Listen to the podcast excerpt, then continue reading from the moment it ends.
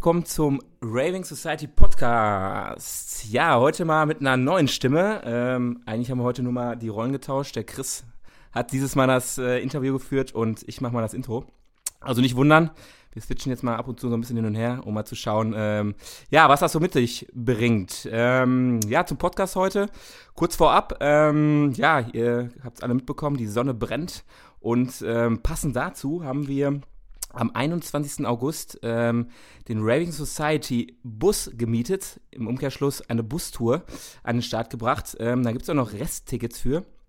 Ähm, schaut einfach mal auf unserer Homepage vorbei und äh, sichert euch die letzten Tickets. Ähm, wird auf jeden Fall geil und ähm, ja, würde uns freuen, wenn ihr da am Start seid.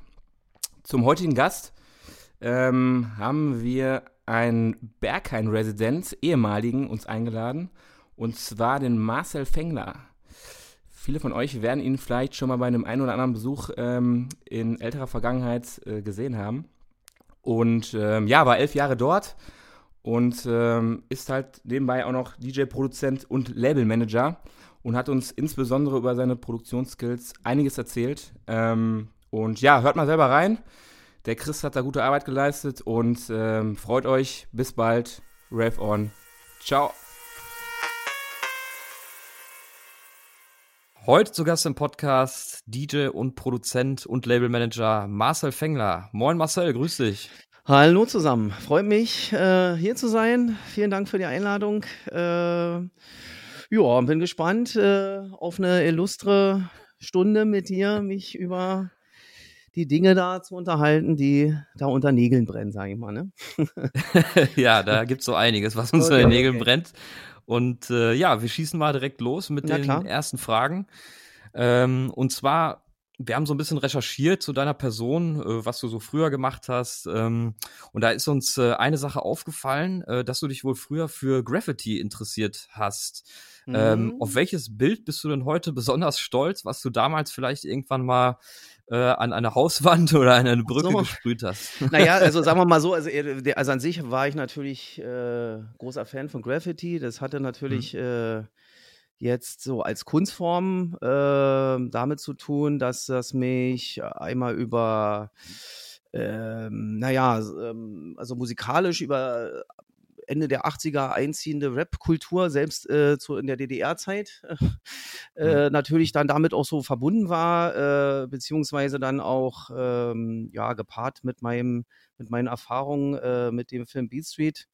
Ähm, mhm. der ja auch ein großer Erfolg war, gerade besonders in der alten DDR und ähm, ja, die schon angesprochene äh, Beginn der äh, Hip-Hop-Zeit, die mich dann auch ein, ja, ein, paar Jahre begleitet hat und, und ein Stück weit ich auch da Platten gekauft habe, etc., hatte vor ja. allen Dingen mit der mit einer Crew zu tun, die hieß Electric Beat Crew.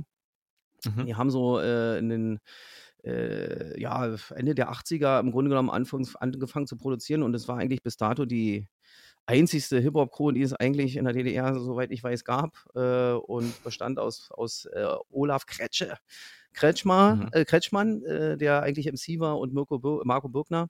Und äh, die haben dann halt in der 89 ähm, da die EP aufgenommen auf dem ja äh, mehr oder weniger einzigen großen Label in der DDR, Amiga. Und das mhm. hat natürlich eine mega Welle geschlagen. Das hat, glaube ich, im Grunde genommen nicht nur dazu geführt, dass es auf, sage ich mal, ehemaligen DDR-Sendern wie DT64 und dann auch bei TV-Sendungen wie 1199, die ja da sehr äh, berühmt berüchtigt waren für eine mhm. Art von Popkultur wiederzuspiegeln in der DDR. Das hatte also bis Nachwuchs, bis in die Nachwendezeit, Formel 1, ZDF-Hitparade und so weiter. Äh, und das mhm. hat auch in der DDR halt natürlich einen großen Boom ausgelöst. Mich persönlich, glaube ich, war es für mich persönlich war es das erste Mal, dass ich überhaupt mit Basecaps und wie man die tragen muss in, in, Verbindung gekommen bin. Äh, mhm. und, und Graffiti war natürlich äh, dann äh, natürlich so ein Teil davon, von diesem, von dem ganzen Move für mich. Ich bin jetzt selber kein Nerd gewesen, äh, sprich, ich war jetzt nicht so der Sprayer in dem Sinne, aber mhm. mich hat natürlich die Kunstform ähm, die, die Art und Weise, wie man Schriftzüge äh, in einer, sage ich mal, natürlich sehr ästhetischen, für mich natürlich da so gesehen in sehr ästhetischen Art und Weise überall draufsprühen kann. Ich rede jetzt hier nicht von diesen ugly Text, die irgendwo an ja. irgendwelchen Häusern, sondern ich rede wirklich von Kunst. Und die empfinde ich bis heute auch noch so. Und äh, mhm. ich kann mich noch so erinnern, als ich so nach der Wende Ähm, also von meiner Heimat, von meiner Heimatstadt, sagen wir mal so, nach, nach Berlin rein war es ja immer schon so, äh, naja, 30, 40 Minuten ne, mit dem Auto. Äh, das mhm. heißt, meine Heimatstadt Fürstenwalde liegt so im so im mehr oder weniger Speckgürtel von Berlin. Insofern war das für mich also eh schon immer alles sehr nah dran und um die Ecke. Und äh, als ich so mit den, als wir da damals dann natürlich noch so mit S-Bahn, also sprich so diese sogenannte Strombahn, äh, dann äh, direkte Zugverbindungen hatten, auch immer nach Berlin rein, bin ich damals ja auch oft gefahren. Und da hat man natürlich so die ersten Sachen dann aus dem Zug heraus so natürlich so bewundern dürfen. Mhm. Und, und das war schon für mich sehr catchy. Insofern habe ich dann eigentlich mehr oder weniger dann äh, mich dann über von Büchern angefangen bis, wie gesagt, Musik, Filme, ähm, mich dann da versucht, ähm, ja, da der Sache anzunähern. Äh, Beat Street hatte ich schon ja angeschnitten, äh, eigentlich ja. ein Film von 84. Äh, ja, und der hat, der hat, wie gesagt, da auch eine ganz große Rolle gespielt. Mhm. Ähm, auch persönlich für mich, weil eigentlich, glaube ich, es da eine Szene gab im Film, äh, wo einer der, sage ich mal, Charaktere anfing mit Wassertropfen äh, Hall und Delays zu erzeugen, auf noch eine sehr oldschoolartige ah. Weise, aber die war für mich natürlich so einer der eigentlichen Szenen in diesem Film, weil mich das mhm. total gepackt hat, was man mit Technik und Sound äh, so hinbekommen kann. Ah, okay. äh, und äh, ja, äh, insofern ist das alles so ein bisschen Teil des Puzzles, wie das bei mir dann auch so alles ineinander griff, sage ich mal. Ah. Ja, ja. Äh, so viel dazu, vielleicht erstmal als Einstieg. Ja, ja cool. ähm, da, und und das, das hast du jetzt dann auch schon angeschnitten. Ähm, durch den Film bist du dann irgendwie auch ja, rübergekommen zur elektronischen Musik, genau. weil du da mhm. Einflüsse bekommen hast. Äh, und wie hast du dann angefangen mit der elektronischen Musik? Also hast du erstmal ja die Musik gehört und dann selber gedacht, hey, du willst jetzt auch die Musik machen oder du willst auflegen? Wie kam das zustande? Ja, also, die, also das große Interesse bezog sich in erster Linie erstmal, äh, glaube ich, aufs Auflegen, äh, hatte vor allen Dingen auch damit zu tun, dass es dann ähm, äh, dass es eine große Faszination äh, bezüglich oder gegenüber Vinyl gab von mir. Ne? So mhm. Tracks hören, konsumieren. Äh, so die ersten, ja. glaube ich, die ersten Platten, die ich mal noch im alten Delirium äh, noch gekauft habe, waren, mhm. sind bis heute noch Teil meines Plattenregals hier, weil ich äh, insgesamt auch jemand bin, der sich echt schwer trennen kann von Sachen, die ich einfach mhm. gekauft habe. Insofern, ähm, äh, ja, ähm, äh, war da sozusagen diese, diese, äh, naja, Nachwendezeit dann mit, mit allem, was da natürlich äh, so drinsteckt an äh, neuem Freiheitsbewusstsein. Ich meine, ich war selbst zur Wendezeit jetzt 13, ne, da ist man jetzt auch noch nicht so, ja. so durch mit der Nummer. Ich glaube, das hat man, für mich persönlich hat es dann noch ein paar Jahre gedauert, bis man das dann so wirklich begriffen hat, was jetzt eigentlich da so passiert ist. So als mhm. früher Teenie, äh, aber nichtsdestotrotz, ähm, hat sich das vom, für mich natürlich auch gerade im Bereich Musik, äh, hat sich da unheimlich viel getan.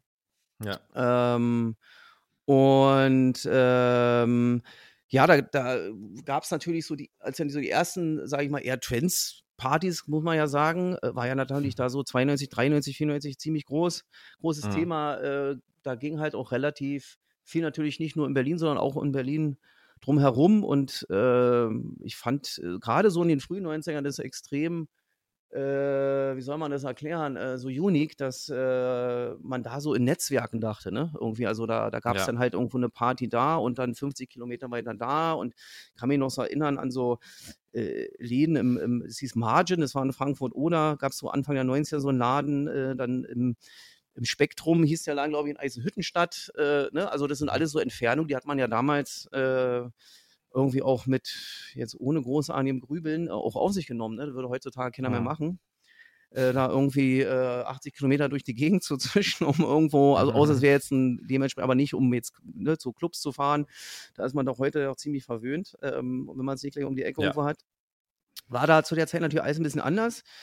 Und äh, natürlich bin ich dann da auch äh, in, diese, in, dieser, in dieser Welle mit unterwegs gewesen, mir halt die Orte, die ja natürlich anfänglich auch eher so wirklich nur über Mundpropaganda funktioniert hatten, äh, ich kann mich noch erinnern, so die ersten Flyer, die ich noch in der Hand hatte, die waren noch so wirklich so handgeschriebene Sachen, ne? Irgendwie, also so oh. auf irgendwelchen bunten äh, Papier, ne? Das hatte noch nicht mal, äh, das war noch, also da war noch mit äh, Ästhetik und, und äh, Artwork noch nicht so viel los, sag ich mal, da ging es nur um die reine alles Information. da ging es so um die reine Information, genau. Äh, hatte aber alles was und ich fand dann, es waren halt alles sehr, äh, ja, ähm, wie soll man sagen, einschneidende Erlebnisse mhm. diese Community, mit der, in der man sich dann da so äh, hat treiben lassen, bewegt hat und so, das war halt eine Verbindung, die, die einen auch dann bis heute ja nicht mehr losgelassen hat.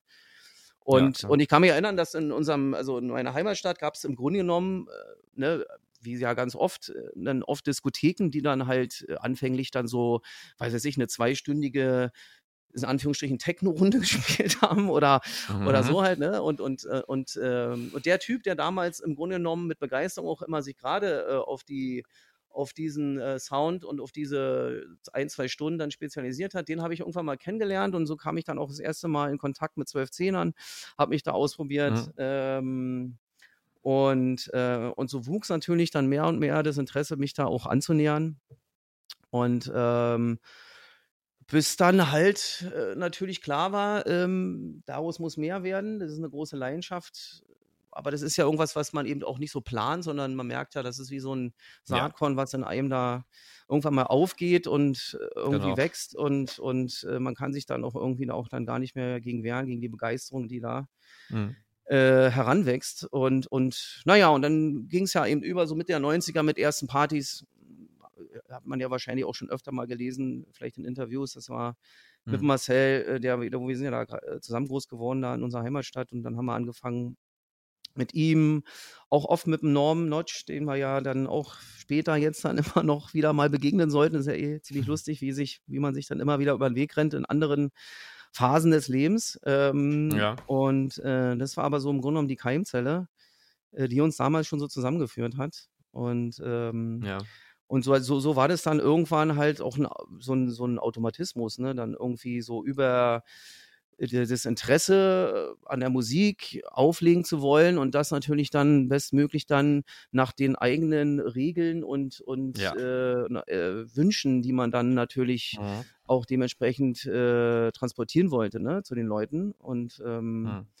Ja, äh, finde ich auch ganz gut, dass man mal so, ähm, finde ich immer noch bis heute, dass man da, äh, naja, so die ganze Palette mal kennengelernt hat, auch mal so die andere Seite sprich jetzt auch Veranstalterseite und man weiß, wie, wo, was äh, da eigentlich auch immer so, was da so ja. geht, ne? Äh, und es war ja mhm. oft so, dass man da, wenn man da nicht noch bis fünf Minuten vor der Angst noch was zu tun hatten, dann stimmte ja mal irgendwas nicht. Ne? Ja, genau, irgendwas gibt es da immer zu tun. Der Klassiker, ja, genau. Wenn man selber veranstaltet. Ja, und so, und so, und so ging es dann halt weiter. Ne? Das hat dann so eigentlich ineinander gegriffen und so, das zog sich dann vor allen Dingen durch die 90er bei mir so durch.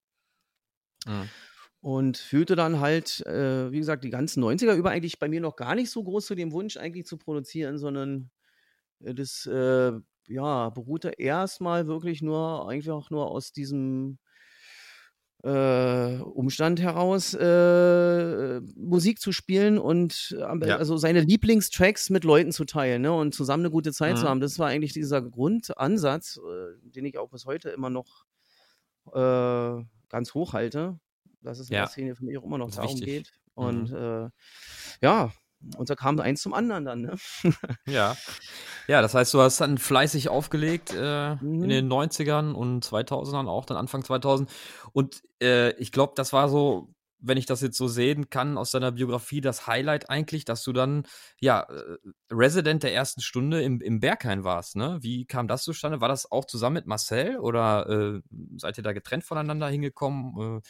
Wie, wie lief das damals ab? Ja, also äh, was, also das, sagen wir mal so, also die, die, die, so in den 90ern hat man eben dann, ne, ähm, die, neben den schon komischen erwähnten Techno-Runden in, in mhm. äh, Diskotheken dann irgendwann angefangen. Dann gab es ja oft dann so, äh, so kleine weirde Techno-Chambers, äh, mehr oder weniger, wo dann halt einen ganzen Abend so ein Sound lief. Ne? So ging es ja dann eher so Ende mhm. der 90er, viel so im, zumindest in der Brandenburger Ecke ab. Äh, und, und, und da hat man natürlich alles mitgenommen äh, um da irgendwie sich mitzuteilen, ne? Also sprich als DJ und hat da auch wirklich teilweise wirklich weirde ja. Sachen gespielt, aber das war mir dann im Grunde genommen auch egal, weil man wollte sich eben, äh, man wollte eine gute Zeit mit den Leuten haben und äh, sich expressen da irgendwie, ne? Musikalisch auch. Äh, hat ja. Platten am Start und die will man spielen. Naja, wie dann so ein Antrieb halt funktioniert.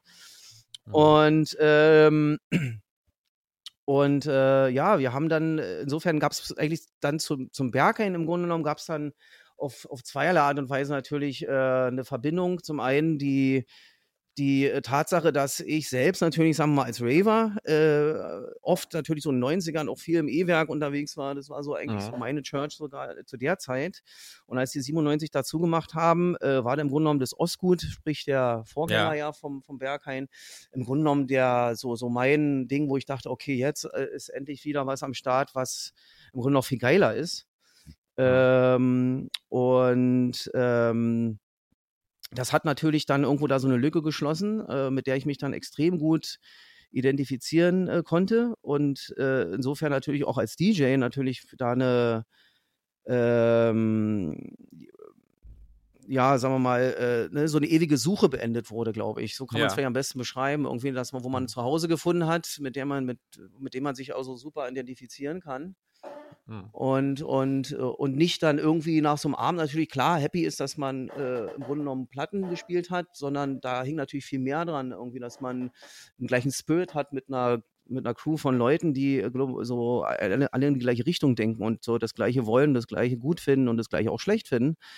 Äh, und das hat uns da extrem verbunden. Äh, insofern, das war natürlich aber alles äh, natürlich zu der Zeit, äh, als es bei mir so 2005 da losging, ja auch nicht wirklich absehbar. Mhm. Ähm, mhm. Und äh, vieles hat sich natürlich dann ja auch dann erst so dann ab da entwickelt. Aber klar, rückblickend muss ich sagen, keine Frage. Ohne, ohne das Berghain wäre natürlich äh, mein Leben komplett anderes. Äh, selbst bei jeglicher ja. Passion zur Musik und zum DJing und natürlich später auch zum Produzieren. Aber na klar ist natürlich das ist natürlich ein Moment gewesen, der natürlich entscheidend war und, und viel verändert hat und viel ermöglicht hat. Und darüber bin ich natürlich auch bis heute noch dankbar, natürlich keine Frage. So, ja. dass man das natürlich dann als Höhepunkt bezeichnen kann, zumindest ähm, äh, auf der Ebene kann man natürlich äh, definitiv so stehen lassen, ja. Ja. ja, ich denke, wie du es gesagt hast, dass hier äh, der Job dort äh, im Berghain viele Türen geöffnet ja, hat. Ja, ne? das auf jeden Fall. Äh, ja. Wobei, für, ich finde so ein bisschen, äh, wenn man so guckt, ähm, dass eigentlich in den letzten Jahren das Berghain nochmal so auch national, also in Deutschland, aber auch international äh, noch stärker in den Fokus gerückt ist, ne? Weil es, glaube ich, auch gewählt wurde zu einem der besten Clubs der Welt, also was es ja dann definitiv auch ist, ne? Und äh, da nochmal so einen Aufwind bekommen hat, ne? Aber du warst, bis wann warst du, äh, warst du Resident dort? Na, ich war jetzt bis, äh, also elf Jahre, so bis 2015. Elf Jahre, ja. ja. Kann man sagen. Lange Zeit. Äh, sehr, sehr lange Zeit, sehr schöne Zeit. Ähm, ja. Äh, aber ja, nochmal, also kurz natürlich zu der Tatsache, dass natürlich bei elf Jahren und ja auch immer noch funktionierend wie äh, zur ersten Stunde. Äh, mhm. Aber natürlich verändern sich natürlich über Dekaden dann auch Dinge. Äh, die Wahrnehmung Klar. als in der, in der Internet, auf der internationalen Ebene ist natürlich äh, extrem äh, mhm intensiv gewesen, äh, bis heute mhm. ungebrochen. Äh, und ich meine, ich glaube, man kann dann, äh, im Grunde hat man da nur zwei Optionen, entweder, und wie man darauf antwortet, entweder man lässt sich darauf ein oder man äh, kapselt sich ein. Ja? Also, ähm, ja.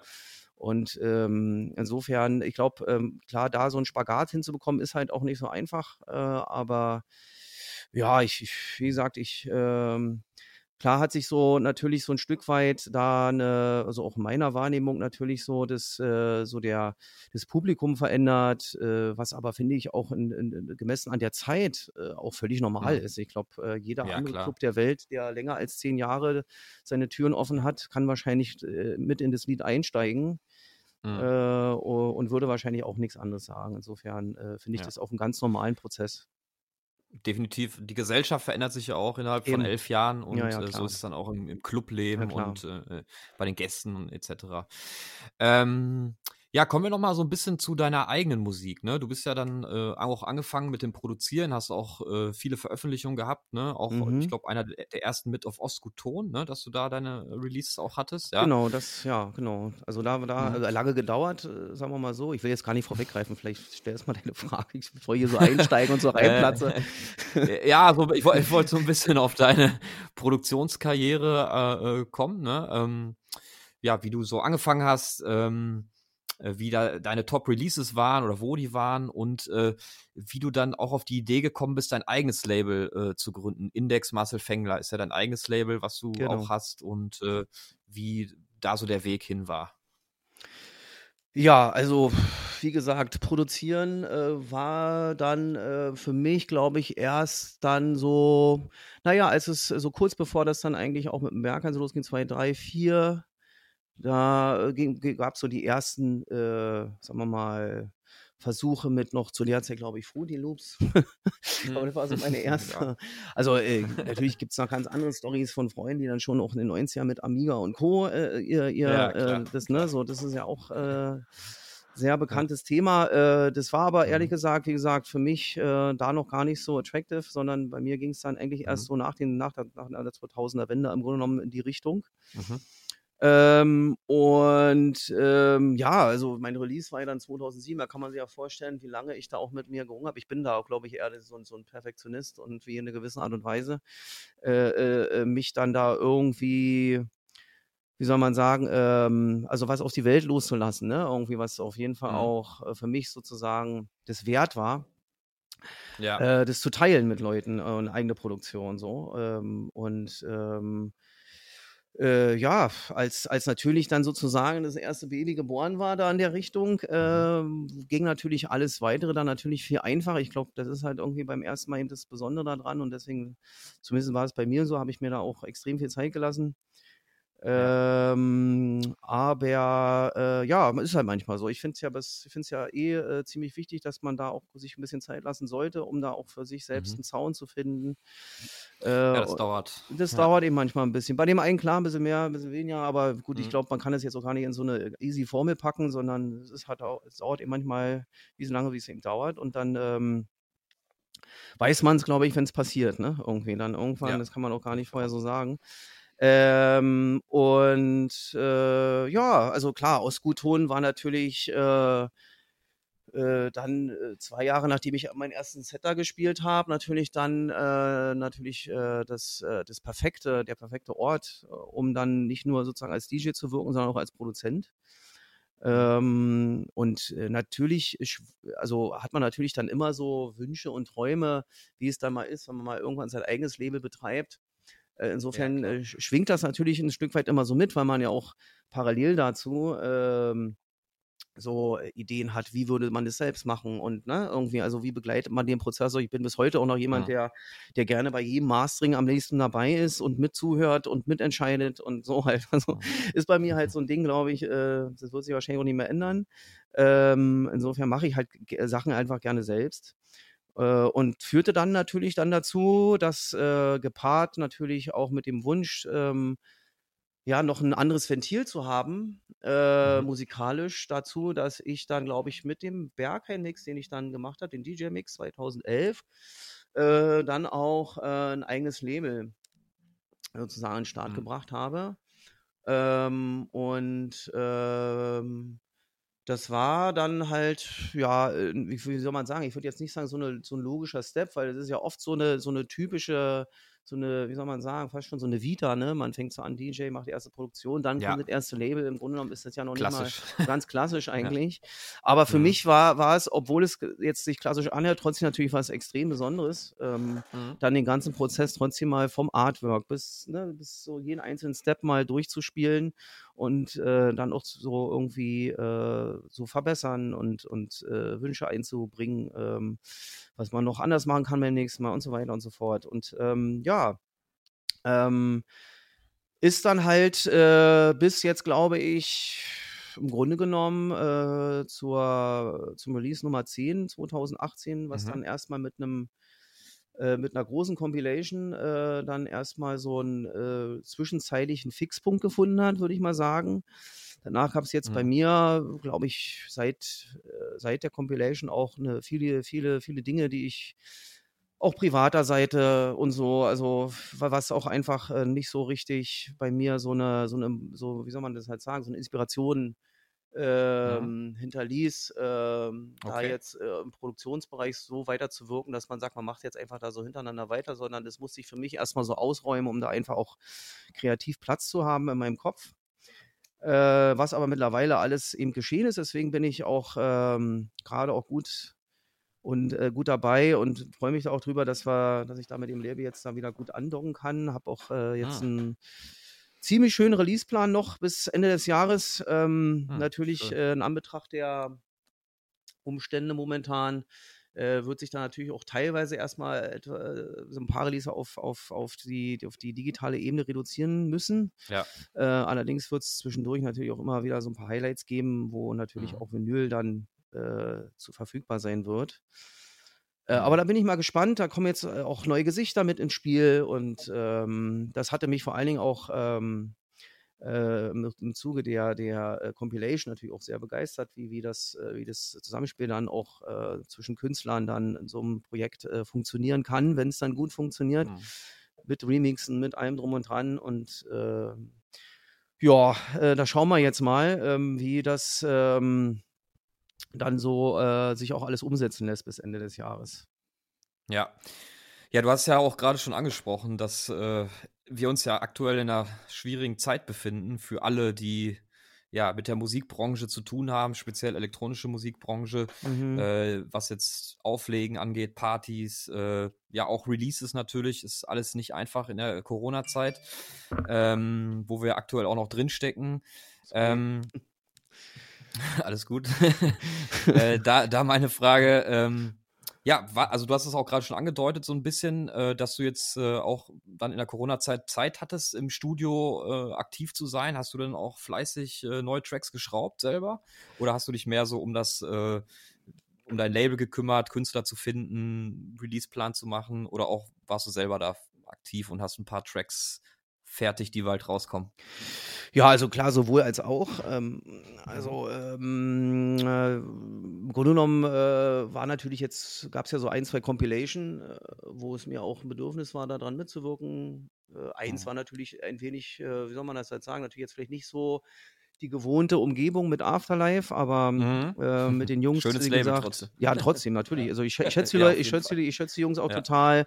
Äh, bin da auch mit äh, diversen Künstlern auch privat gut befreundet und so weiter und und ähm, und insofern, es gab, es gab im Grunde genommen mit, mit dem Track, den ich da released habe, mit Wir kommen, äh, im mhm. Grunde genommen da auch die perfekte Plattform dafür, weil das eigentlich auch für mich ein besonderer Track war, äh, wo ich immer selber mit mir auch so gerungen habe, wo wie der so wirkt. Weil bei MF habe ich nicht so richtig gesehen und woanders mhm. hatte ich mich eher so schwer. Und als dann äh, sich das dann irgendwie ergeben hatte, dann im, im Zuge so einer, ne, so einer Diskussion mit, wie gesagt, ein paar freundeten Künstlern dort, äh, war das natürlich dann die ideale Idee.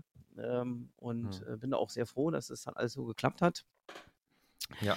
Äh, wo, also wie gesagt, das war eigentlich im, im, Grunde genommen eine Idee, die, die ich schon länger so hab liegen habe. Die wurde dann, habe ich dann natürlich äh, im Grunde genommen nur so, äh, naja, nochmal überarbeitet, kann man so sagen, wohingegen äh, mein Track für die Lehmann Compilation äh, eine komplett mhm. neue war. Ähm, äh, das war auch im Grunde genommen, äh, also ne, Lehmann verbindet mich halt auch einfach extrem viel, weil, weil das war, glaube ich, äh, einer der, wenn nicht sogar der erste Club jenseits von Berlin, wo ich mal irgendwann gespielt habe. Ja in den, in den frühen Jahren. Äh, insofern gab es da schon ganz frühen Support. Äh, allerdings äh, gab es ja eh die Situation auch äh, oder Anfragen äh, von anderen Clubs und die man auch total mag. Und man, teilweise habe ich mich da auch mhm. selber ein bisschen schwer getan, wie weit man da äh, Support oder wie man dann am besten Support organisiert. Mhm. ob das jetzt über Musik ist oder auf anderen Wegen und so weiter und so fort. Ähm, und da gab es ja mittlerweile auch unzählige äh, Möglichkeiten und äh, habe mich da auch äh, nicht nur musikalisch, sondern auch äh, auf anderen Ebenen engagiert, äh, um da eben äh, ja die lokalen Szenen, nicht nur hier in Berlin, sondern auch eben, wie gesagt, woanders in Deutschland eben da zu unterstützen. Ähm, hm. Äh, musikalisch dann, ja, äh, neben diesen Compilations ähm, habe ich dann äh, verschärft eigentlich dann natürlich mich mit meinem Thema, wie gesagt, Label auseinandergesetzt. Das äh, wollte ich dann auch ehrlich gesagt so grundauf mal alles überdenken, äh, wie, wie man das mhm. dann eben angeht. Auch wie gesagt im, im, im Zuge und am Kontext äh, der momentanen Situation. weil natürlich auch klar war, jetzt die ganze Zeit nichts machen, ist natürlich auch keine Option. Und ähm, ja, jetzt, äh, wie gesagt, schauen wir mal, es wird, äh, so wie es ja jetzt aussieht, das erste Release von mir geben, auch auf meinem Label mal wieder. Hab dann noch ah. einen Künstler aus Belgien. Ähm, Wann kommt das raus? Ähm, also angepeilt ist so September. Mhm. Und dann Nächsten wird Monat, es, ja. dann, genau, also dann wird es, dann wird es, so wie es aussieht, erstmal drei Releases geben, einen September, äh, wahrscheinlich dann einen so Anfang Oktober und ich äh, mhm. schaue mal, dass ich dann im Dezember sogar noch äh, vor Weihnachten eins mache, so an erste Dezemberwoche, wenn es irgendwie geht, dass wir da auch nicht ganz so weit in die Weihnachtszeit rutschen, ist ja auch immer so ein Klassiker. Ähm, mhm. Aber äh, dass das auf jeden Fall noch steht und dann würde ich ganz gern mit äh, einer Various Artist äh, starten im Februar nächsten Jahres. Die wird es dann eben auch auf Vinyl geben. Mhm. Äh, was mich da eben besonders freut, dass meine Freundin ja mittlerweile auch große, sich groß oder sich große Begeisterung empfindet, äh, was das DJing angeht. Insofern mhm. ist ja, ist ja eh schon immer nicht einfach, da äh, eben äh, jemanden zu finden, sage ich mal, so mit dem Lifestyle, den man da so führt, der eben da wie ja. Ne, ich sag mal, Arsch auf den Eimer, ne? Arsch auf Eimer packt. ja, ne? Super. und, insofern, und, und, so, und so, und so, und so war es eigentlich bisher auch. Jetzt kommt halt genommen da noch so ein Puzzleteil dazu. Und das freut mich natürlich extrem, dass wir da auch jetzt so Sachen, also Erfahrungen austauschen können äh, und so weiter ja, und so fort. Und, ähm, und ja, und das wird natürlich wahrscheinlich da auch dann das erste Mal sein, dass sie auch äh, im Produktionsbereich in Erscheinung tritt. Mhm. Und äh, alles andere ähm, sind dann, äh, wie gesagt, äh, eher neue Künstler. Es wird ein, zwei, ja, natürlich Namen werden noch auftauchen mit Arthur Robert, der hatte auch schon mal was in, mhm. auf der Compilation. Bin auch großer Fan, auch von den anderen Produktionen, die jetzt zwischendurch rauskamen, auch bei Lens Label, da Figure und so weiter. Gut, oft gespielt jetzt äh, bei diversen Streams und so weiter, was ja so ja. zwischendurch Thema war. Mhm. Ähm, insofern, ja, ich finde, äh, das ist ein guter Blumenstrauß äh, ja. an Künstlern zusammen, die ich sehr schätze. Und ähm, ja, da freue ich mich drauf. Ja, es hört sich auf jeden Fall gut an, ne? Ist einiges geplant. Mhm. Ähm, Kommen wir mal so ein bisschen äh, dann nochmal zu deinem Studio, äh, ja, Studio-Equipment.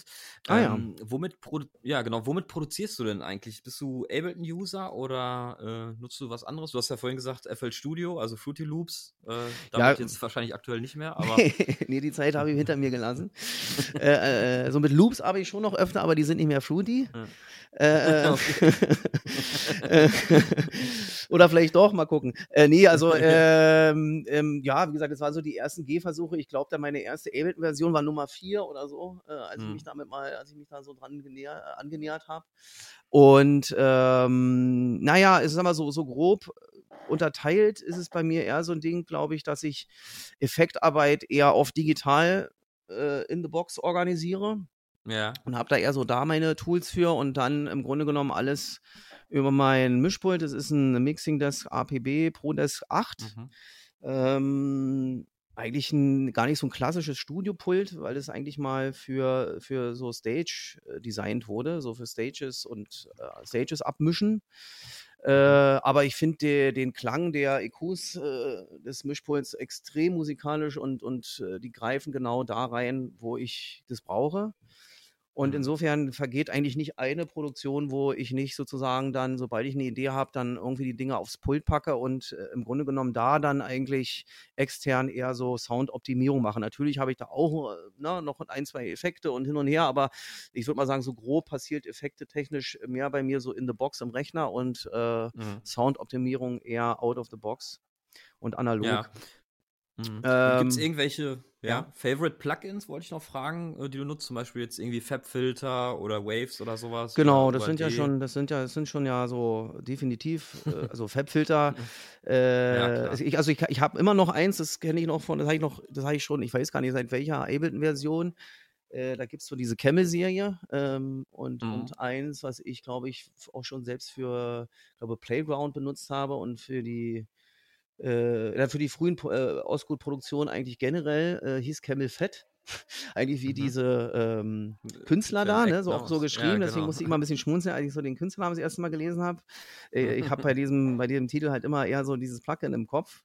Äh, Finde ich bis heute immer noch super. Ähm, macht halt extrem crazy Sachen mit äh, wenig Einsatz eigentlich. Ich finde ja so Sachen mhm. immer ziemlich äh, catchy ähm, ja. wo so äh, eher so denn Unfälle passieren, aber genau die sind für mich halt interessant, ne, so irgendwie. Mhm. Ähm, und ansonsten, klar, von Soundtoys gibt es eine super Palette. Ja. Äh, UAD äh, bin ich dann später zu, äh, äh dann so, so habe ich für, später für mich entdeckt. Äh, klar, die sind ja auch alle ein bisschen teurer. Da gibt es dann halt eben ja. gute Reverbs, äh, aber auch von Eventide habe ich den Blackhole im Einsatz. Mhm. Ähm, und äh, das Culture Vulture Distortion Tool, glaube ich, von äh, ja, ähm, Universal Audio verdient auf jeden Fall auch eine Erwähnung, benutze ich auch sehr oft. Ja. Und ansonsten, ja, wie gesagt, ähm, dann äh, zur Soundveredelung, ähm, oder heißt Optimierung oder wie soll man sagen, Compression, äh, wie auch immer man das möchte. Äh, da, ähm, wie gesagt, kann ich auch sozusagen mittlerweile halt auch ähm, eine gewisse, also es ging früher halt ein bisschen schwieriger, weil, weil wir hatten doch ganz schön komische Raumdissonanzen äh, und äh, haben uns da aber, glaube ich, ich sage wir, weil ich mein Studio immer noch mit Peter van Husen teile, schon seit, ja. seit 2008 oder 2009, also schon okay. relativ lange. Äh, und äh, wir haben uns da aber im Grunde genommen so reingehört, dass man dann ja irgendwann das so als normal empfindet, ne? Und ähm, mhm. haben uns dann irgendwann mal äh, dieses Trinov ST2 äh, uns mal äh, gegeben. Das ist im Grunde genommen so ein Audioprozessor, der Raumkorrekturen vornimmt, wird eingemessen, so ganz klassisch ah, mit ja. Mikrofon und so, wie man es ja auch von mhm. anderen Herstellern kennt, aber auf einem ganz anderen Level. Ja. Äh, und ähm, also da muss ich sagen, seitdem wir das, äh, also wo wir uns dann entschieden haben, das dann doch zu kaufen, obwohl es ja auch sehr äh, preisintensiv ist eigentlich, aber das war wirklich nochmal so ein, so ein, so ein, äh, so ein Game Changer, muss man echt sagen. Ähm, mhm. Klar kann man natürlich auch viel mit äh, Raumoptimierung machen, Absorption etc., aber äh, da wird dann der Raum doch relativ schnell dann auch sehr klein wenn man dann von außen nach innen geht, mit ja, allen Schichten und, und man hat, operiert ja da irgendwie, hört ja dann auch nie auf, ne? Das ist ja dann auch so eine Sache. Ja. Aber ich muss sagen, mit dem Tool, seitdem klingt es doch sehr linear und, und man kann wirklich, ähm, als wir das erste Mal in so einen AB-Test gemacht haben, habe ich echt so meinen Ohren nicht getraut, wie krass dann doch okay. der Unterschied ist und man mhm. vertraut dann einfach auch mehr, ne? Und dann haben wir halt gesagt, noch so ein paar Tegler Audio, Compressions, Tube Tags, also da ist es auch eine Frage natürlich, je nachdem, was man will und, und welchen, also wofür man da was braucht, äh, sind das dann natürlich so die Sachen, die ich dann im, im, Produktionsprozess, mal abhängig jetzt natürlich noch von ein paar Synth und so Jupiter und sowas, was ich dann natürlich alles lieber extern benutze als jetzt intern, aber aber ich glaube, so grob äh, habe ich es hoffentlich ganz gut zusammenfassen können. ja, war schon einiges dabei für die, für die Studio-Nerds hier, ja, okay. ne, die auch mit okay, zuhören, okay. alles klar. dass ich auch so ein bisschen was Keine ausziehen können vielleicht. Ne? Perfekt. Äh, ja, und kommen wir nochmal so ein bisschen zu deinem Sound. Ne? Du hast es ja gerade auch schon angesprochen, Release auf Afterlife, aber auch zum Beispiel jetzt auf Soma Records oder Osgood hast du ja released, mhm. äh, was ja auch eine gewisse Vielseitigkeit äh, widerspiegelt vom Sound her. Ne? Also schon melodisch irgendwo, wie jetzt die Wir kommen, aber auch natürlich dann straight und technoid. Mhm. Ähm, wie kommt das? Also, wie kommst du zu der Vielseitigkeit? Ist es einfach so stimmungsabhängig, dass du sagst, ey, ich bin jetzt mal irgendwie ein bisschen entspannter drauf, dann mache ich hier äh, melodische Sachen oder ich brauche jetzt mal ein bisschen was äh, härteres und dann, das ist so mein Sound, der härtere Sound. Wie würdest du das äh, beschreiben bei dir? Nee, auf jeden Fall. Also ich, ich, ich, bin da jemand, der sehr, sehr äh, emotional, also emotionsgeleitet äh, produziert. Also das ist oft ähm, jetzt noch nicht mal sozusagen irgendwie so ein Ding, dass ich sage, okay, ich will mich jetzt nicht in so eine Box packen lassen und deswegen äh, will ich da gar nicht so, äh, ähm, wie soll man sagen, so so eindimensional pro, äh, produzieren. Für mich füllt es einfach im Grunde genommen das aus. Ich mache das eigentlich ohne, dass ich jetzt wie soll man sagen, äh, nicht, nicht gezielt divers sein will, sondern es ist, glaube ich, einfach der Tatsache geschuldet, dass äh, das für mich immer an Emotionen gebunden ist. Also es war bei mir schon so, als ich mhm. Platten gekauft habe. Ne? Als ich das erste Mal am Hardware stand, äh, war von Ambient bis äh, äh, Hardcore alles dabei, kann man fast sagen so, mhm. weil je nachdem, wie es mich emotional berührt hat und was es bei mir dann gemacht, ausgelöst hat, was ich dabei gefühlt mhm. habe, das fand ich dann halt geil irgendwie und so, so ähnlich. Deswegen, also man, deswegen finde ich es halt umso wichtiger, wenn, vor allem, wenn man dann so etwas breiter aufgestellt ist, dass man trotzdem seinen Sound mhm. hat, um dann mhm. trotz allem irgendwie so eine rote Linie zu bewahren. Ne? Ja. Finde ich halt dann trotzdem schon wichtig. Das soll ja auch nicht beliebig sein. Und man will mhm. dann auch nicht auf allen Hochzeiten tanzen, sondern man soll schon, also ich finde es dann schon wichtig, dass man natürlich einen Wiedererkennungsfaktor da entwickelt, aber das braucht eben auch ein bisschen. Ja. Und äh, insofern äh, hatte ich ja natürlich ähm, ähm, selbst bei Osgut eine relativ große Bandbreite. Die frühen Produktionen waren ja dann eher ein bisschen, äh, ja, ein bisschen schroffer, äh, wenn man so will. Äh, und ja. dann, also dann bis hin zum Album von Focus, was dann ja doch ein paar Techno-Heads ein bisschen verstört hat, weil es dann äh, schon fast ein bisschen zu viel Melodie beinhaltete, äh, sage ich mal. Äh, aber ähm, das war wahrscheinlich bei mir auch so ein ganz normaler, in sich übergehender Prozess, ähm, mhm. wobei ich dann nicht sagen will, dass ich den einen Pfad verlassen habe und den anderen sozusagen komplett für mich erklommen habe, sondern das hat im Grunde genommen nebenher existiert. Und, und äh, äh natürlich war es für mich dann aber dann äh, schon auch irgendwann mal wichtig zu sagen, okay, äh, äh, ne, also die, die, die, äh, die Produktion, die eigentlich so der Abmaße, als, als Marcel Fengler das Licht der Welt erblicken, ja. die haben natürlich schon so was Ursprüngliches und deswegen verbindet man wahrscheinlich auch in erster Linie eher so die frühen Techno-Produktionen vom Sound her äh, und ist wahrscheinlich auch einer der Gründe, warum ich dann so mit der Compilation auch dieses Azur, aka äh, mhm. äh, sozusagen aus dem Boden gestampft habe, was dann ja eher eben äh, so meine groovigere Seite abbildet, sagen wir mal so. Ja. Und äh, seitdem ich das eigentlich gemacht habe, muss ich sagen, äh, kanalisiere ich da die Dinge so besser und, und äh, fühle mich da auch ehrlich gesagt ganz wohl mit, äh, dass man so, so diesen unterschiedlichen Gesichtern dann vielleicht eher so eine Form gibt, ne? Oder so eine, so, ja. so ein Shape gibt irgendwie. Und, und ja, ähm, aber wie gesagt, das ist im Grunde genommen, im Grunde genommen einfach im Grunde genommen ein, ein, eine Benennung der Dinge, die aus derselben Box jetzt vielleicht auf ja. zwei verteilt werden, äh, um halt irgendwie da so ein bisschen Orientierung zu geben, ne? Irgendwie, aber ansonsten hat sich im Grunde genommen von meinem Empfinden her da auch nicht viel verändert. Äh, beim Produzieren mhm. und auch noch beim Kaufen von Musik ähnlich. Ist im Grunde genommen auch ja. noch wie früher. Ja. Okay. Ähm, jetzt kommen wir mal so ein bisschen äh, ja, zur aktuellen Situation in der äh, Musikbranche. Ja. Ich habe es ja vorhin auch schon mal angesprochen. Ne? Wir haben ja jetzt seit ungefähr vier, fünf Monaten äh, ja, Corona-Wahnsinn äh, auf der ganzen Welt. Und mhm. äh, das naja. hat für dich als DJ, der wahrscheinlich jedes Wochenende unterwegs war, auch eine große Bedeutung. Das heißt, äh, es sind wahrscheinlich wie bei jedem anderen auch, äh, der jetzt äh, auf dem Level DJ ist, viele Gigs weggebrochen. Ähm, wie hast du die Zeit erlebt? Wie war das für dich? Und ich habe gesehen, du hast jetzt aber auch schon die ersten Gigs in der Schweiz, wo das ja möglich ist, äh, gespielt.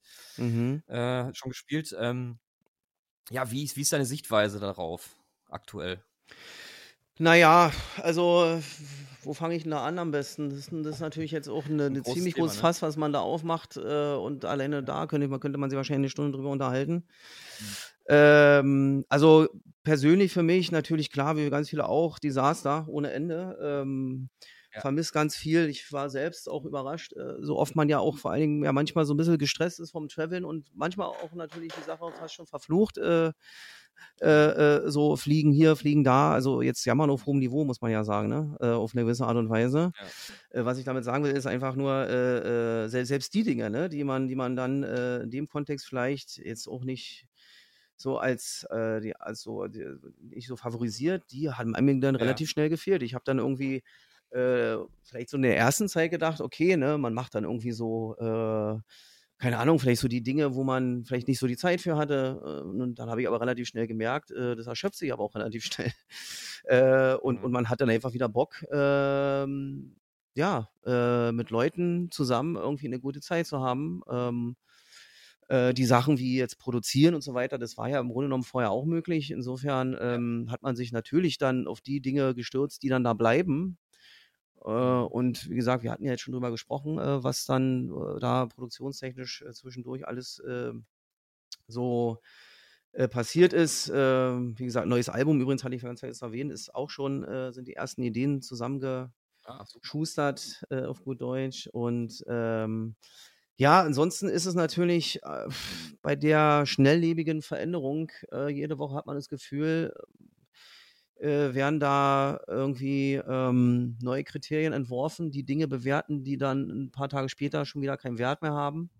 Vor allem in mhm. Anbetracht der Tatsache, dass ja ähm, auch Dinge anscheinend völlig auch, also die gleichen Dinge auch unterschiedlich bewertet werden, je nachdem, wo man geografisch sich gerade befindet. Ja. Äh, ansonsten glaube ich, ja, es, es, ist insgesamt schwer einzuschätzen. Ich glaube, das hängt einfach davon ab, wie das lange jetzt wirklich dauert, einen Impfstoff zu finden und entsprechend sich dann auf Kriterien einzulassen, die sozusagen allgemeingültig sind, egal wo man sich in Deutschland ja. befindet.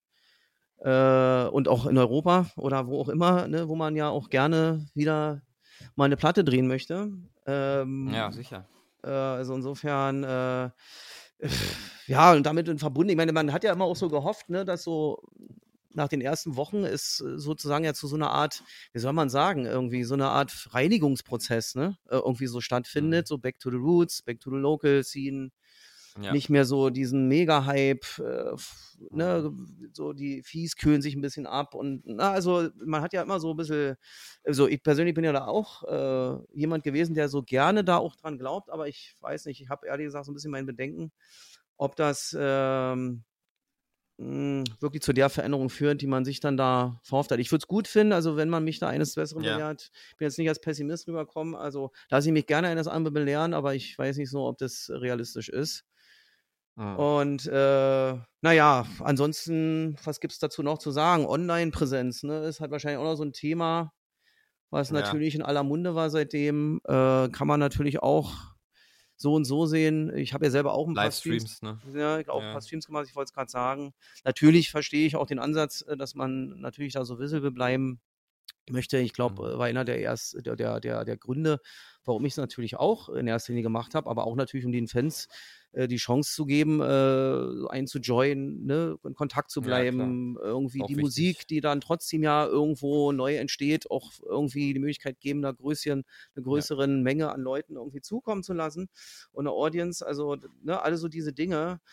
Aber na klar, es ist halt, glaube ich, äh, wie immer halt, wenn irgendwas funktioniert und erfolgreich zu sein scheint, äh, dauert es nicht lange, bis das dann kommerziell ausgeschlachtet wird und äh, dann geschaut wird, wie kann man dann wenn es dann schon nicht sozusagen diese klassischen Events gibt, dann auf der Ebene äh, Geld verdienen und dann überlagern ja. sich da teilweise eben so wieder die klassischen Interessenslagen, die dann vieles vielleicht, vielleicht auch wieder so kaputt machen, wo man am, am Anfang gehofft hat, dass da eben vielleicht wirklich mal irgendwie eine Veränderung passiert. Ähm, aber gut, es ist vielleicht auch ein bisschen der Zeitgeist, ne? Äh, man will ja jetzt auch nicht so, ich will jetzt auch gar nicht so rüberkommen mit, äh, früher war alles besser oder so, um Gottes Willen. Also ich äh, finde es gut, was, was, wie die Sachen sich entwickeln grundsätzlich, aber ja. ähm, naja, alles hat eben immer so zwei Seiten. Und ja, klar, ähm, da ist natürlich, das gleiche gilt eben für diese äh, Online-Präsenz und, und äh, ja, äh, man, man weiß ja mittlerweile auch schon, also äh, man hat ja schon fast, also so, so Stream ist ja jetzt schon wieder fast so ein, ne, das war noch vor zwei, drei Monaten, war das so, so ein geflügeltes Wort. Jetzt mittlerweile hat es schon fast wieder so ein Geschmäckle, ne? Irgendwie. Also da liegen so anderthalb Monate dazwischen ja. und so schnell kann sich das ändern. Ähm, naja, ist halt einfach, glaube ich, eine individuelle Frage. Da muss jeder für sich selbst entscheiden, ja. äh, wie, wie man damit dann so umgeht, welchen Anspruch man an vorher und nachher hat. Wie gesagt, ich kann natürlich nur hoffen, ähm, dass vor allen Dingen in erster Linie die Leute, äh, so gut es geht, sich schützen können, gesund bleiben, weil ähm, es überlagert so viel an so vielen Stellen, ähm, nicht nur jetzt eben, wie gesagt, in Anführungsstrichen beruflich, äh, sondern eben auch privat. Ja. Und äh, naja, ähm, klar, lieber heute als morgen würde ich gerne zu so einer halbwegs funktionierenden Normalität zurückkehren. Hm. Äh, die zumindest wieder so einen Rhythmus erlaubt, nicht nur jetzt als Künstler, für Veranstalter, für Agenturen. Also ich war jetzt vor zwei Wochen, war ich ja bei so einer relativ großen Demo hier in Berlin auch, die sich speziell ja. der Veranstalterszene ja auch gewidmet hat. Äh, mit dabei. Ich war jetzt allerdings schon die dritte. Ich habe leider Gottes die ersten beiden irgendwie nicht so ganz mitbekommen. Leider, muss ich wirklich sagen. Aber es war halt schön zu sehen, ne? also wie doch auch breit gefächert. Da war dann wirklich von Punk bis, ne, also auch sämtliche Musikstile, die so in Berlin unterwegs sind, abgebildet und dann auch ein super Querschnitt, glaube ich, auch durch die Veranstalter. Szene ähm, und, und ähm, dann ähm, sieht man halt auch, selbst wenn man über den Tellerrand von elektronischer Musik hinausschaut, was dann eigentlich da noch so äh, natürlich auch ähm, passiert. Und ja, äh, ja naja, genau. ähm, man, man sucht immer nach, nach Optimismus, das, ne? Ja. Und, und versucht sich ja, ja, auch immer da nach vorne zu peitschen mit und, und, und klammert sich eben so an jeden Grashalm und ähm, mal schauen, wie gesagt, Thema Schweiz hat es ja kurz angesprochen, war ja, ja genau. war jetzt natürlich einer derjenigen Grashalme, an die man sich da so klammert äh, und, und ich muss auch sagen, äh, hat auch sehr natürlich krass Spaß gemacht, auch wenn das äh, natürlich unter anderen Umständen stattfand, wie man es vielleicht normalerweise kennt, sprich Maskenpflicht und, und äh, na, auch diese, diese Abschirmung durch transparente Barrieren irgendwie, äh, wo sich dann so viel Licht äh, vom Booth drin spiegelt, dass man eigentlich kaum noch die Leute sieht, so. Aber am Ende okay. des Tages hört man sie wenigstens und, und Feedback kriegt man trotzdem ja. irgendwie mit und das ist natürlich alles tausendmal geiler als, als eben nicht zu spielen, keine Frage. Ja. Und ich muss auch sagen, die waren da auch sehr, sehr engagiert, äh, ziemlich diszipliniert. Ähm, und hatte auf jeden Fall auch krass meinen Spaß. Ähm, mhm. äh, und äh, ja, aber, aber auch da muss ich sagen, im Vorfeld, ne, dann wurde ja durch äh, einen Vorfall in Zürich äh, da auch die, die Maskenpflicht im Grunde genommen verschärft, äh, auch die mhm. Kapazitäten mhm. wurden verschärft, bis hin zu dem Umstand, dass ich gehört habe, dann äh, von, von dem Veranstalter auch vor Ort, dann da am Base, dass da Unternehmen äh, E-Mails rausschicken an, an Mitarbeiter, die dann sagen, äh, wenn ihr da hingeht, dann verliert ihr auch einen Job und so. Ne? Also Ach, da muss man mal überlegen, wie weit es so geht, ne? wo man echt sagt, wie, wie, ja. ich wahrscheinlich ist das rechtlich überhaupt nicht möglich und auch nicht mehr als, als mhm als, als irgendeine Androhung von völlig sinnlosen Dingen eigentlich, aber ja, ja. aber ich meine nur mal, um mal ne, so transparent zu machen, wie weit sowas dann geht und wie tiefgreifend da auch Interessen ja. aufeinanderprallen, äh, ist dann schon ziemlich erstaunlich. Ja. Ja, heftig. Ja, also ähm, wir hoffen natürlich alle, dass, dass wir da jetzt ähm, bald irgendwie zu Normalität äh, zurückkehren können, aber du hast ja schon gesagt, es ist äh, nicht einfach und Ansteckungsgefahr ist immer noch da, kein Impfstoff. Von daher äh, müssen wir da wahrscheinlich einfach noch ein bisschen warten. Wahrscheinlich, ähm, ja, das Jahr muss vorübergehen, bis man da wieder naja, äh, ja, ja, ein Stück weit Normalität äh, erreichen kann. Also hier Aber kommen wir noch abschließend, abschließend ja? kurz zu klären. Also ich glaube, der Knackpunkt wird vor allen Dingen sein, wenn jetzt im September es wird kälter und äh, die Leute können halt nicht mhm. mehr raus. Ne? Also da, da bin ich schon gespannt, wie das dann funktioniert. Bei allem äh, ne, so Druck durch die Öffentlichkeit, den man ja jetzt schon spürt, äh, was Verbote mhm. angeht, wenn, wenn sozusagen da dann Interessen aufeinanderprallen, weil die Leute ja im Grunde genommen auch gar nicht mehr die Möglichkeit haben, zumindest draußen irgendwie ja, was miteinander zu machen. Also da, da, da wird es nochmal, glaube ich, äh, interessant, sagen wir es mal so. Aber okay, ja. genug jetzt. Ne? Ich sage ja, da könnte man ewig drüber reden. So. ja. ja, ja. kommen wir nochmal zum freudigen Thema dann. Ne? Was, was äh, du hast ja vorhin schon mal angesprochen, äh, du hast ja dein privates Glück gefunden und deine Freundin ist, äh, ist auch DJ. Ja. Ähm, da würde mich interessieren, äh, ist da mal was geplant in Zukunft, dass ihr mal ein Back-to-Back-Set macht oder habt ihr das auch schon mal gemacht? Und äh, wenn ja, wie war das? Und äh, äh ja, bereitet ihr euch auf sowas vor? Ist das geplant? Würde mich mal interessieren. Ist ja eine coole Konstellation, wenn, wenn beide Partner dann oder wenn die Partnerin DJ ist und man selber auch, ne? Auf jeden Fall. Also definitiv. Wie gesagt, äh, Unterstützung äh, hat sie von mir natürlich äh, ja.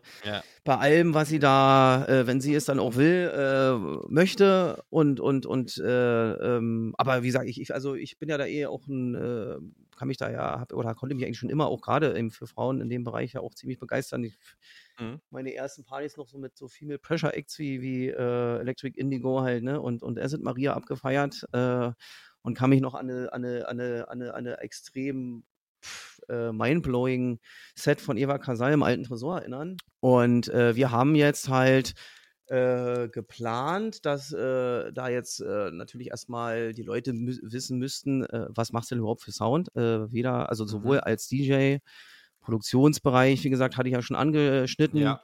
Ähm, dass da dann im Frühjahr nächsten Jahres was kommen soll. Also es gibt wirklich rela in relativ kurzer Zeit äh, viel Interesse und da freue ich mich extrem mhm. drüber.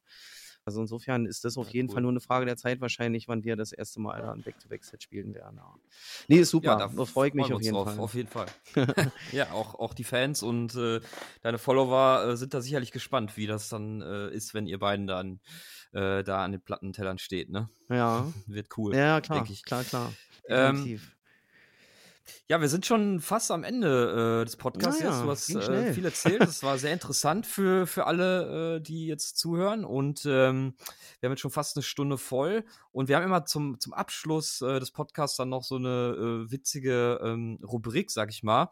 Ah, und ja. zwar ähm, fragen wir unsere Gäste, ob sie eine lustige Anekdote haben oh, aus dem eine DJ-Leben. Da gibt es ja so viele Menschen. Ja, da braucht man noch eine Stunde. Aber man kann ja eine, eine äh, kurze, äh, knappe Anekdote vielleicht. Ja. Also, also zum Beispiel jemand ist mal mit dem Zug weitergefahren, äh, obwohl er raus musste und hat dann seinen Gig verpennt, weil er mit dem Zug in die falsche Stadt gefahren ist oder sowas. Ne? Ja, ja, ja, so was ähnliches ist mir auch passiert. Dann also, raus damit. Ja, nee, also was ähnlich, also diese Zugstories kenne ich ja auch, obwohl ich äh, äh, äh, jetzt mittlerweile ja wieder mehr Zug fahre als früher. Ähm, mhm. Aber was natürlich auch mit so von wegen Sachen vergessen äh, mir dazu ja. einfällt, ist eigentlich eine Anekdote äh, aus, aus Tokio. Ähm, da war ich ja. äh, vor, ich glaube, äh, das vorletzte Mal im Vent, habe da gespielt. Ich glaube, das war das erste okay. Mal, wo ich auch äh, meine Freundin Stefanie mitgenommen habe. Wir zwei das erste mhm. Mal und bin halt äh, morgens dann fertig gewesen. War so um 5, 5, 6 und äh, mhm. im Grunde genommen war der Plan, um 10 abgeholt zu werden, um dann zum, ne, zum zurückzufliegen, zum, zum also zum Flughafen ja. natürlich erst zu fahren und dann zurückzufliegen.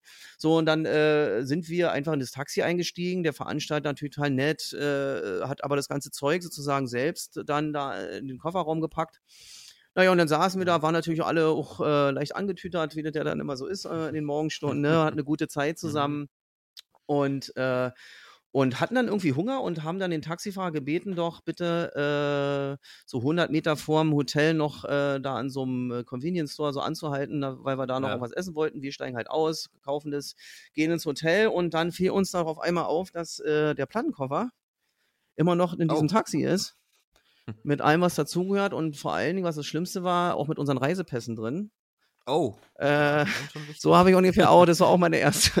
naja, also aber ja, so ungefähr auch. So ähnlich war es bei mir auch. Und wir natürlich, ja, haben natürlich alles unternommen, äh, was irgendwie geht, haben dann da ganz, äh, haben dann da zwei ganz nette äh, ältere Herren äh, an der Rezeption äh, im Hotel natürlich dann gebeten äh, oder gefragt zumindest erstmal, was können wir machen und äh, die auch gebeten, gibt es nicht eine Kamera, kann man das irgendwie sehen, weil wir konnten noch nicht mal ehrlich gesagt so richtig beantworten, welche Farbe das Taxi hat, Da gibt es ja anscheinend ja 20, jedes Unternehmen hat ja dann unterschiedliche Farbe, grün mit schwarzem Dach, orange mit gelbem und okay. so weiter, aber du, also selbst wenn du mich heute noch fragen würdest, äh, ich weiß auch nicht total blau, ich habe einfach nur nicht drauf geachtet, ehrlich gesagt, ne, so, also ja. ich habe einfach nicht, keine Ahnung gehabt, wie das aussieht und endete dann im Grunde genommen damit, dass die dann wirklich, äh, die hatten dann so eine riesen Liste da liegen und haben dann an alle Unternehmen, die es da im Grunde genommen in Tokio gibt, so eine, so eine Mail oder so eine, so eine Info rausgeschickt. Fragt doch mal eure Fahrer, ob nicht irgendwo da der Koffer noch hinten drin ist.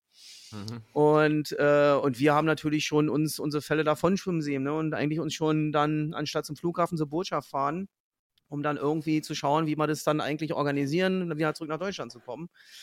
Mhm. Äh, und dann äh, war das war so eine so um neun, also eine Stunde bevor wir hätten ab, äh, abgeholt werden müssen, ähm, saßen wir dann da so einer Rezeption. Da kamen natürlich immer so Anrufe rein und äh, einer der zwei äh, japanischen Rezeptionisten schaut dann immer schon so rüber und ich war jedes Mal, wenn er an, äh, abnahm, natürlich so voller Hoffnung und dann schüttelte er leider so bedrückt den Kopf, also total sweet auch irgendwie so. Und dann in dem Moment nahm er auch ab, guckt mich an und nickt wie äh, ein Wahnsinniger und freut sich und so und, äh, und zehn Minuten später äh, kam der kam der Fahrer tatsächlich äh, hinten durch die äh, Tür und hatte meinen silbernen äh, Remover da in der Hand. Äh, und ich bin dann halt wirklich, ich habe mich so gefreut, ich bin dann halt wirklich um, den, um die Rezeption, um, die, um den Tisch dann sozusagen rum und bin da diesen älteren Herrn wirklich mehr oder weniger in die Arme gesprungen. Und wenn man ja weiß, wie die Japaner da so draus sind, die sind ja da ja nicht so überschwänglich, ne, irgendwie, ja. äh, aber es war mir dann auch egal. Äh, zumindest hatten wir dann äh, sozusagen eigentlich noch on time alles, was wir brauchten, ja, saßen, saßen dann so Viertel vor zehn, äh, mehr oder weniger dann beim Frühstück, haben uns dann beide angeguckt und haben gedacht, was ist eigentlich für ein, für eine, für ein, für ein also ich, ich, äh, lass mal die ganzen Details aus, äh, wie sehr wir da auch zwei zwischendurch äh, uns da äh, schon echt eine Birne gemacht haben. Da war wirklich alles dabei. Ja, wir haben klar. den halben äh, Convenience Store da auseinandergenommen noch im Sinne von alles abgesucht und gefragt und also mhm. wirklich alles, was ging und haben uns schon echt an uns selbst gezweifelt, ne? Irgendwie. Also insofern, das war so einer der, der Stories, wo, wo ich so dachte, okay, es gibt wahrscheinlich gefühlt 50.000 Taxifahrer in, in ganz Tokio und, und, und 10.000 Taxiunternehmen gefühlt, keine Ahnung, ne? aber äh, auf jeden Fall eine Menge. Und dass wir dann doch noch in der Zeit es schaffen, den da zu finden, äh, nur durch Hilfe im Grunde genommen der zwei netten Gentlemen an der Rezeption, war dann doch wirklich ja. äh, großes Glück im Unglück, sagen wir mal so. Ja, wollte ich gerade sagen, Glück im Unglück Auf gehabt. Auf jeden ne? Fall, und ja. Dann, äh, also noch pünktlich äh, wieder äh, zum Flughafen genau. und ja, ja. Äh, pünktlich, pünktlich ausgecheckt, pünktlich angekommen. Okay. Der Rest war dann wirklich alles eigentlich ziemlich pünktlich. Super. Flug war pünktlich. Ja. Alles okay, aber ja, ja, es hat halt schon, äh, war Geschmäckle hinterlassen. Ne? Also so seitdem, mit, dem, mit dem Remover so äh, travel ich jetzt ja gar nicht mehr so mit diesem, diesem Koffer mhm. so viel, aber, aber äh, der hat halt dann lange Zeit bei mir immer noch so ein Lächeln verursacht, immer wenn man den so in der Hand hatte, dann danach. Ne? ja, das, das ja. kann man verstehen, ja. ja, ja. Naja. Ja, so, so ist das im, im DJ-Leben, ne? Das, das bleibt, äh, denke ich mal, äh, nicht aus, dass sowas auch mal passieren kann, ne? Und wie gesagt, Glück im Unglück gehabt und alles, alles gut, alles gut gegangen. Ja, ja, auf jeden Fall. Ja, perfekt.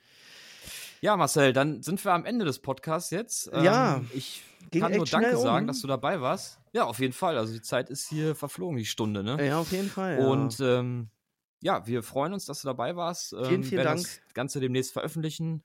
Vielen Dank nochmal. Grüße nach Berlin und bis zum nächsten Mal. Ja, gut, euch auch vielen Dank. Habt eine gute Zeit, wie gesagt, und vor allen Dingen bleibt gesund, Leute. Ne?